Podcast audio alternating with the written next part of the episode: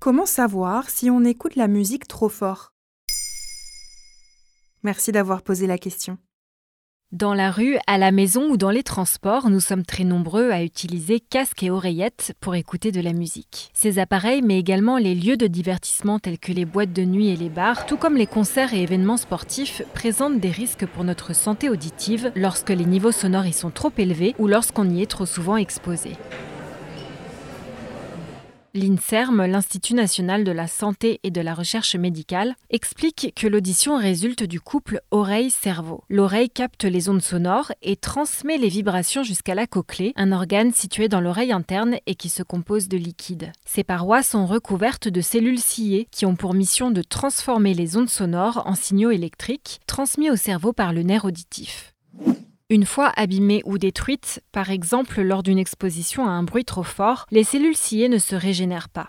Quels sont les niveaux sonores à ne pas dépasser normalement? Selon une étude de la revue scientifique BMG Global Health, publiée le 15 novembre 2022, entre un quart et la moitié des adolescents et des jeunes adultes dans le monde pourraient être affectés par des troubles de l'audition permanents. Ces 12-34 ans pourraient même perdre totalement leur audition.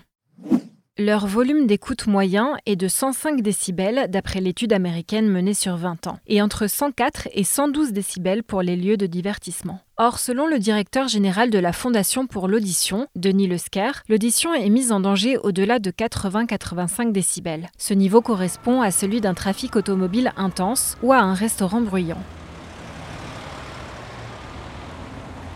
À 80 décibels, l'exposition ne doit pas dépasser 8 heures par jour et à 100 décibels, la limite est de 19 minutes car une exposition régulière est particulièrement dangereuse pour le système auditif. Selon l'Organisation mondiale de la santé, 1,5 milliard de personnes dans le monde souffrent aujourd'hui d'une déficience auditive. En 2050, les projections sont de 2,5 milliards. Quels sont les signes qui doivent alerter? On peut pratiquer un bilan chez un ORL dans le cas où les oreilles sifflent ou bourdonnent. Lorraine Dillard, consultante auprès de l'Organisation mondiale de la santé, estime qu'il faut s'inquiéter lorsqu'on a des difficultés à percevoir des sons aigus ou à suivre une conversation dans un milieu bruyant. La dépêche.fr note qu'il faut plus de 16 heures de repos à nos oreilles pour récupérer 2 heures passées dans une discothèque à 105 décibels. Mais certains dommages sont irréversibles.